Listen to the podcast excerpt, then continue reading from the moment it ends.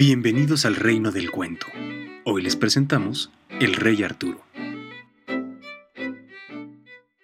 Hace muchos años, cuando Inglaterra no era más que un puñado de reinos que batallaban entre sí, vino al mundo Arturo, hijo del rey Uther.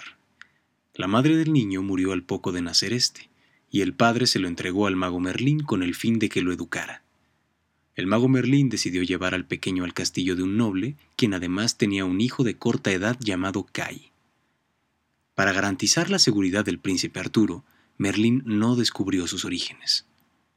Cada día, Merlín explicaba al pequeño Arturo todas las ciencias conocidas y, como era un mago, incluso le enseñaba algunas cosas de las ciencias del futuro y ciertas fórmulas mágicas.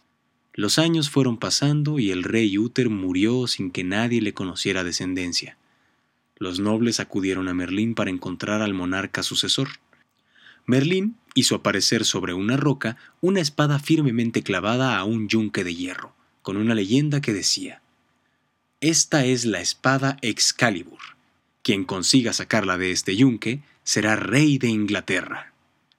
Los nobles probaron fortuna, pero a pesar de todos sus esfuerzos, no consiguieron mover la espada ni un milímetro. Arturo y Kai, que eran ya dos apuestos muchachos, habían ido a la ciudad para asistir a un torneo en el que Kai pensaba participar. Cuando ya se aproximaba la hora, Arturo se dio cuenta de que había olvidado la espada de Kai en la posada. Salió corriendo a toda velocidad, pero cuando llegó allí, la puerta estaba cerrada. Arturo no sabía qué hacer. Sin espada, Kai no podría participar en el torneo. En su desesperación miró alrededor y descubrió la espada Excalibur. Acercándose a la roca, tiró del arma. En ese momento, un rayo de luz blanca descendió sobre él y Arturo extrajo la espada sin encontrar la menor resistencia. Corrió hasta Kai y se la ofreció. Kai se extrañó al ver que no era su espada. Arturo le explicó lo ocurrido. Kai vio la inscripción de Excalibur en la espada y se lo hizo saber a su padre. Este ordenó a Arturo que la volviera a colocar en su lugar. Todos los nobles intentaron sacarla de nuevo, pero ninguno lo consiguió. Entonces, Arturo tomó la empuñadura entre sus manos. Sobre su cabeza volvió a descender un rayo de luz blanca y Arturo extrajo la espada sin el menor esfuerzo.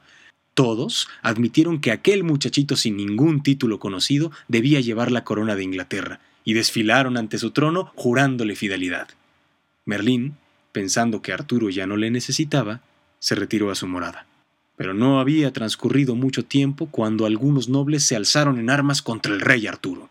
Merlín proclamó que Arturo era hijo del rey Uther, por lo que era rey legítimo. Pero los nobles siguieron en guerra hasta que al fin fueron derrotados gracias al valor de Arturo, ayudado por la magia de Merlín. Para evitar que lo ocurrido volviera a repetirse, Arturo creó la mesa redonda, que estaba formada por todos los nobles leales al reino. Luego se casó con la princesa Ginebra, a lo que siguieron años de prosperidad y felicidad tanto para Inglaterra como para Arturo. Ya puedes seguir reinando sin necesidad de mis consejos, le dijo Merlín a Arturo. Continúa siendo un rey justo y el futuro hablará de ti.